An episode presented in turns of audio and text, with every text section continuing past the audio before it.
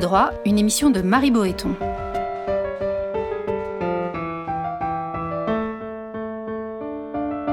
Entre le fort et le faible, c'est la liberté qui opprime et la loi qui affranchit.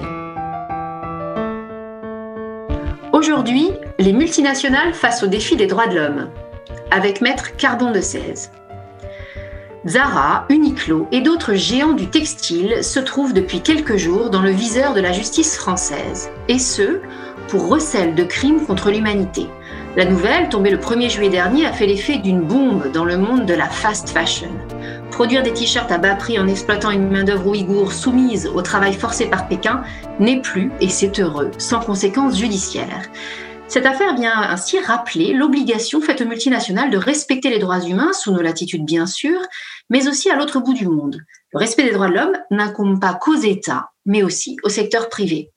Responsables donc les entreprises, mais jusqu'où? Doivent-elles, peuvent-elles répondre des agissements de leurs sous-traitants? Ont-elles pour ce faire une simple obligation de moyens ou une obligation de résultat?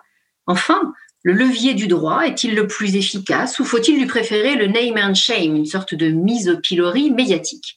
On en parle ici et maintenant. Et pour en discuter, euh, nous recevons Maître Carbon de 16. Vous êtes avocat et responsable de la commission droits de l'homme au barreau de Paris. Bonjour. Bonjour, madame. Alors, votre réaction d'abord, peut-être à l'annonce de, l'ouverture de, cette enquête judiciaire à l'encontre de, ces géants du textile. Euh, comment vous réagissez à cette, à cette première? Alors, c'est une première qu'on attendait euh, depuis la catastrophe du Rana Plaza. Vous vous rappelez euh, cet immeuble qui abritait déjà des, des, des gens euh, exploités euh, humainement, mais qui travaillaient, qui étaient des sous-traitants pour le textile, qui étaient sous-payés. L'immeuble s'est effondré. Il y a eu plusieurs centaines de morts. Et du, de la catastrophe et du drame du Rana Plaza, est né le devoir de vigilance pour les entreprises, vigilance en termes de sécurité, euh, vigilance en termes aussi d'environnement, peut-être y viendrons-nous tout à l'heure. Donc, euh, c'est indubitablement une nouveauté. Vous avez tout à fait raison. C'est pas seulement une première, c'est même une première en, matière juridique de, que le pôle des crimes contre l'humanité du tribunal judiciaire de Paris s'intéresse euh, à, à, la façon dont les entreprises Uniqlo ou Shakers et, et quelques autres groupes euh, euh, font travailler des sous-traitants dans des conditions que nous n'estimons pas dignes. Mais pour autant, c'est une première que, qui était attendue. Elle était espérée par les ONG et, et les juristes s'y attendaient. Et en tout cas, mes confrères et moi. Oui, ce sont des chefs de poursuite qui sont extrêmement graves. Hein, je les cite recel de crimes de réduction en servitude aggravée, recel de crimes de traite des êtres humains en bonne organisée, recel de crimes contre l'humanité. Euh, est-ce que, sans, sans évidemment vous avancer davantage, mais est-ce que ça a de bonnes chances d'aboutir ou est-ce que le fait qu'on ouvre une procédure, bon, ne, présage de rien? Alors, le, vous avez tout à fait raison. Les, personnes morales comme les personnes physiques bénéficient de la présomption d'innocence. Donc, ces marques sont accusées au terme d'une enquête qui a été transmise au procureur de la République, qui lui-même a saisi par un réquisitoire introductif un juge d'instruction qui va devoir travailler à charger, à décharge, pour déterminer si euh, les entreprises visées euh, ont effectivement euh, réduit en esclavage euh, les, les, ouvriers de leurs sous-traitants pour euh, pour euh, rester concurrentiel en termes de prix. Hein, c'est ce que vous disiez tout à l'heure, euh, Marie Boéton, c'est la, c'est la fast fashion. Et la fast fashion, ça a des, conséquences. Et j'insiste sur le fait que les conséquences sont sociales. C'est le premier drame est humain, mais également environnemental. Donc, si vous voulez, tout ça, j'y reviendrai tout à l'heure sur le, fondement juridique. Euh, tout ça va être examiné. D'abord, vérifier si c'est vrai.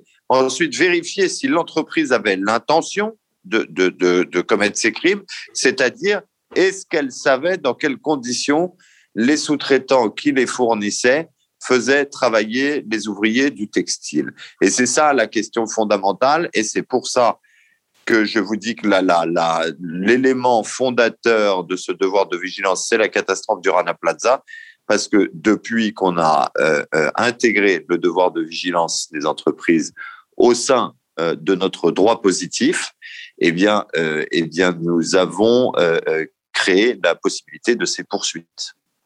Ça veut dire qu'il y a donc des contraintes euh, qui pèsent juridiquement euh, sur, sur les entreprises françaises euh, et qui ont, pour le coup, qui, qui, peuvent se traduire judiciairement par des, par des poursuites. On n'est pas simplement dans une obligation morale. Vous avez tout à fait raison.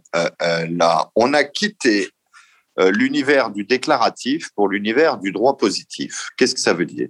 C'est-à-dire que les droits de l'homme qui avant euh, étaient euh, des, principes auxquels adhéraient les pays libres, euh, sont aujourd'hui constitutifs d'un corpus de règles applicables aux acteurs économiques, donc aux entreprises. Et, et, cette règle de droit impose de nouvelles contraintes, de nouvelles sanctions et de nouvelles façons de travailler et de nouveaux outils également. Est-ce qu'elles engagent ces nouvelles contraintes juridiques, est-ce qu'elles engagent les multinationales euh, à devoir savoir ce qu'il en est des conditions de travail imposées par leurs sous-traitants? Oui, c'est ce que j'essayais de, vous dire peut-être euh, maladroitement tout à l'heure. C'est une obligation qui pèse sur les entreprises maintenant. Vous ne pouvez pas faire semblant de ne pas savoir qui vous vend quoi. Et, ça, euh, si vous voulez, les entreprises y sont très euh, très favorables hein, parce que là, vous avez euh, quatre quatre sociétés qui sont poursuivies, mais il y a beaucoup de sociétés qui font très attention et qui et qui prennent des avocats pour les conseiller sur, je vais vous dire n'importe quoi. Là, là, là, un, là, il y a une société qui fabrique des, des croquettes pour chiens. Ces croquettes euh, sont euh, établies avec euh, du poisson qui est pêché au large de Madagascar. Est-ce qu'on est obligé de faire traverser la moitié de la planète à des croquettes pour, pour les vendre en Europe? Voilà, c'est ça ce genre de question. C'est-à-dire que non seulement vous devez faire attention aux conditions de travail des salariés de vos sous-traitants, mais vous devez aussi faire attention à un certain nombre de, de règles qui sont toutes regroupées euh, dans, dans, dans une source euh, qui est euh, le Global Compact, c'est-à-dire un engagement de l'ONU. si ça vous intéresse, on pourra rentrer dans le détail, mais qui, en tout état de cause, font qu'aujourd'hui, effectivement, en qualité de chef d'entreprise, vous pouvez être sanctionné si vous ne respectez pas ces principes fondamentaux, alors qu'avant, c'était ce que vous avez dit dans votre principe introductif, le name and shame.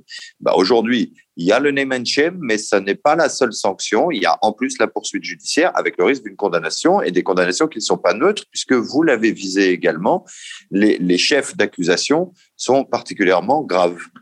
Oui, au fond, on n'est pas obligé d'opposer l'outil juridique et le name and shame. Les deux peuvent aller de pair.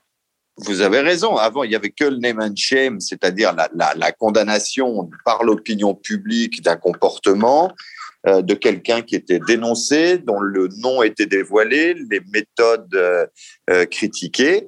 Eh bien, aujourd'hui, cette, façon de, de nommer et blâmer, elle, elle n'est pas plus la seule, le seul risque que prend l'entreprise l'entreprise prend en plus de ce risque de communication un risque juridique.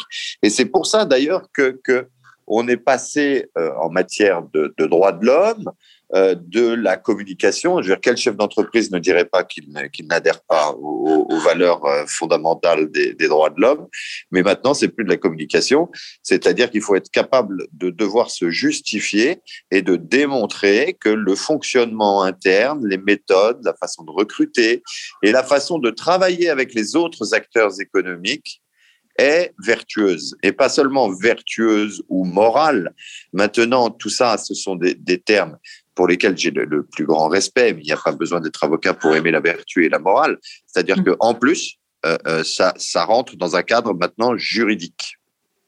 Est-ce que ça veut donc dire que, en conséquence, de fait, on fait évoluer le code du travail de toute une série de pays? On peut imaginer que le code du travail en France ne soit pas le même qu'au Bangladesh, mais que de fait, les sous-traitants euh, localisés dans ce pays euh, s'aligne un peu sur les normes européennes et françaises Alors, vous avez raison, mais de toute façon, euh, euh, il n'y a pas de pays où, l'indignité du, travail n'est pas susceptible de poursuite, hein, qu'il s'agisse de poursuites pénales ou, de, ce qu'on appellerait des, poursuites prud'homales chez nous.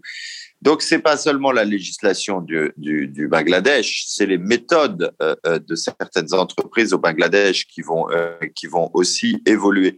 Et du coup, qu'est-ce qui va évoluer? Puisque, évidemment, ça va évoluer dans un sens plus favorable à des salariés, par exemple, mieux traités en termes d'horaire de travail, mieux rémunérés à la fin. C'est exactement ce que certaines entreprises de la fast fashion euh, euh, et voulait à tout prix éviter, c'est-à-dire une augmentation du, prix euh, de, la, de la denrée initiale. Vous savez, ça me fait penser à quelque chose qui a été déjà exprimé par François Imray, c'est les fashion victimes ne sont pas celles qu'on pense.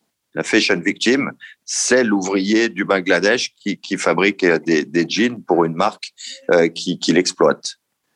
Ça nous renvoie d'ailleurs à la question de savoir si seules les multinationales sont en cause, mais si nous ne le sommes pas nous-mêmes en tant, non pas seulement que citoyens, mais en tant que consommateurs. Est-ce qu'on concède oui. Est-ce qu'on accepte de consommer moins, de consommer mieux, de consommer plus cher? Ça nous renvoie aussi à notre propre responsabilité.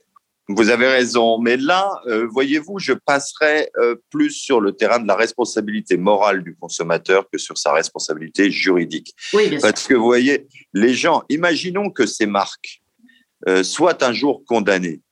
Eh bien, je serais surpris qu'un consommateur soit condamné pour complicité de, de recel de crimes contre l'humanité. Vous voyez Bien Donc, qu'est-ce que ça veut dire? Ça veut dire que tout ce corpus de règles extrêmement précis impose de nouvelles obligations aux acteurs économiques. C'est pour ça que vous parliez depuis le début euh, de votre euh, de votre euh, entretien de, de, des entreprises. On pourrait dire que le consommateur est par essence un acteur économique, mais ce n'est pas mais c'est pas lui qu'on vise à travers la législation sociale, environnementale et pénale.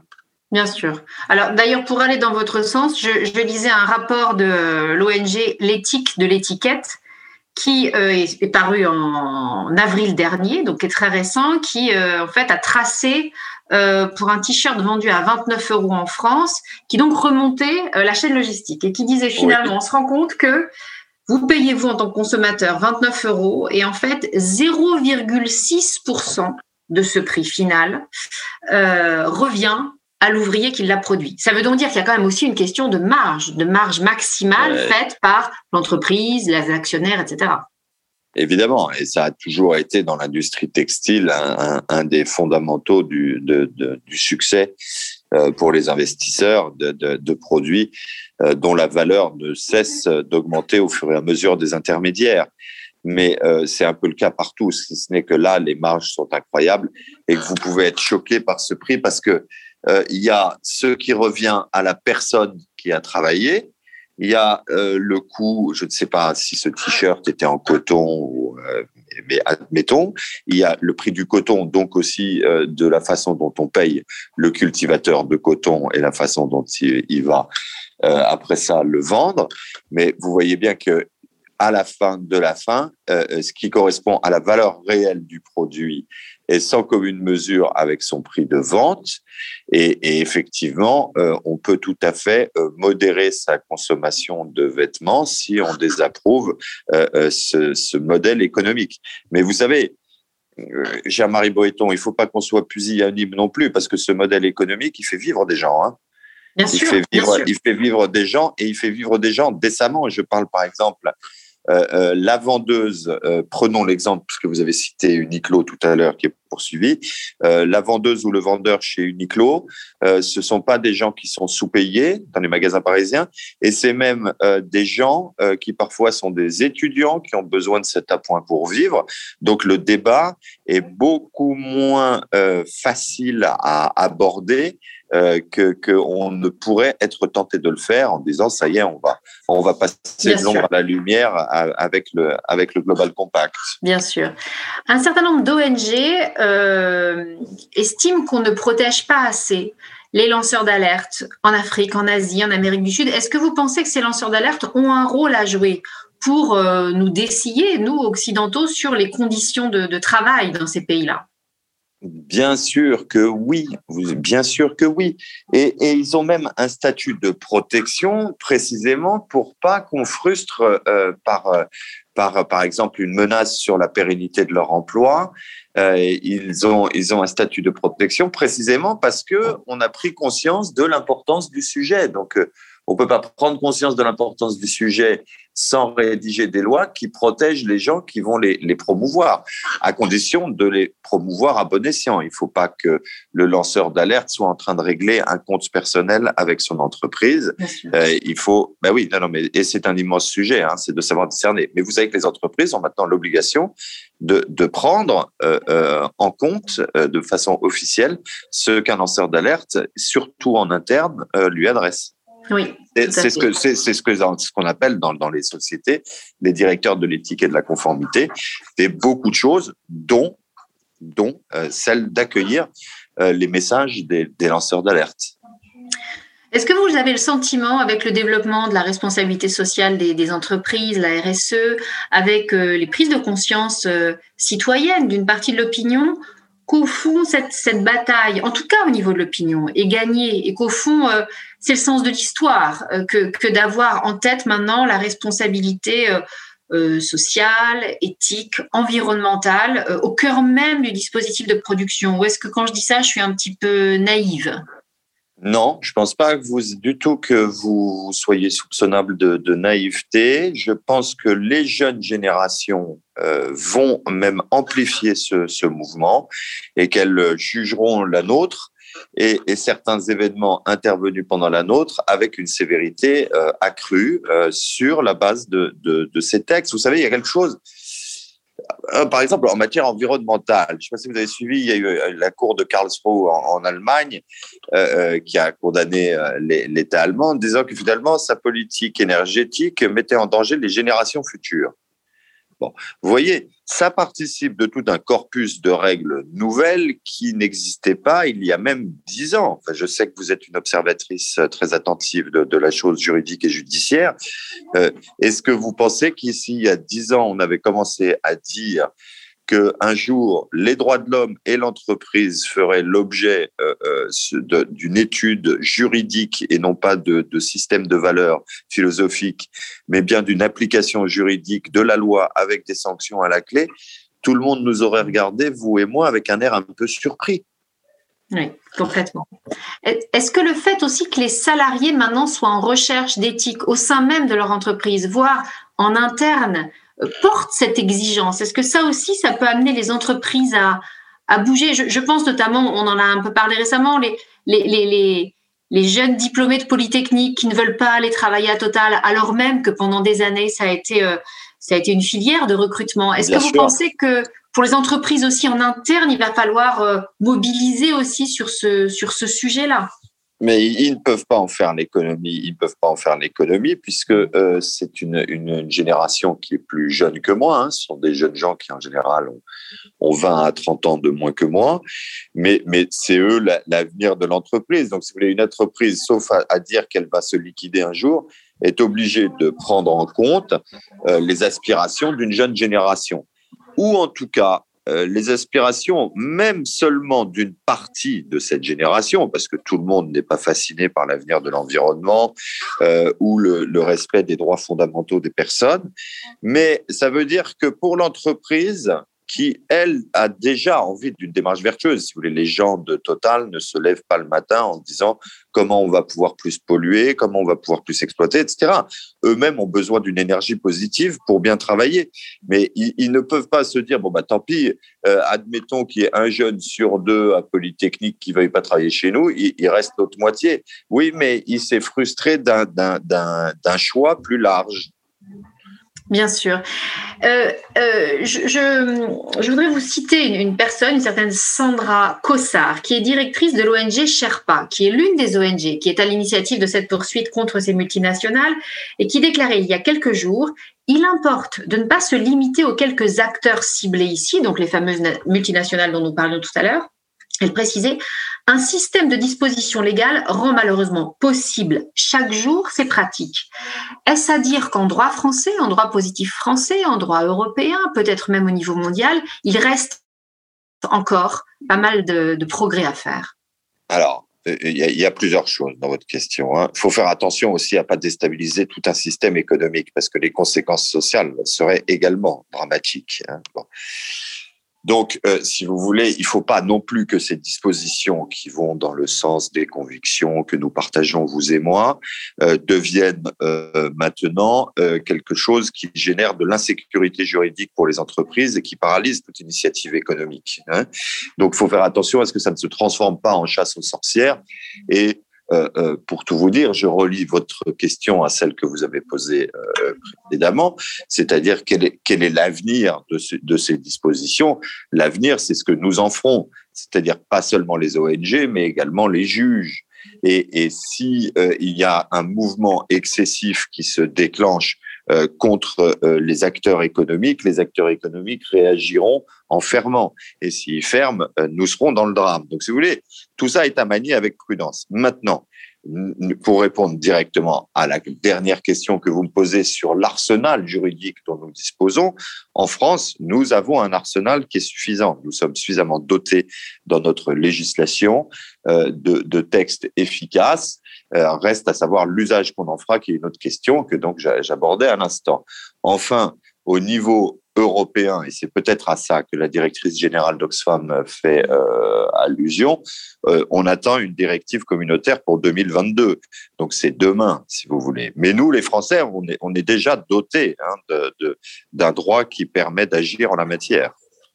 Mais ce serait potentiellement une directive communautaire qui serait en deçà de notre droit positif ou à l'inverse, qui, qui, nous obligerait, qui nous acculerait quelque part à, à aller plus avant en termes d'exigence et de contraintes? Je pense que ça, ça, ça sera beaucoup plus contraignant que le droit français actuel. Oui, oui, oui. Notamment en matière sociale, en matière environnementale. Euh, voilà, le droit du travail et le droit de l'environnement vont, vont, beaucoup, euh, vont beaucoup bouger et puis euh, en matière d'action contre la corruption, évidemment. Merci beaucoup à vous, Maître Carbon de 16. Merci de votre invitation.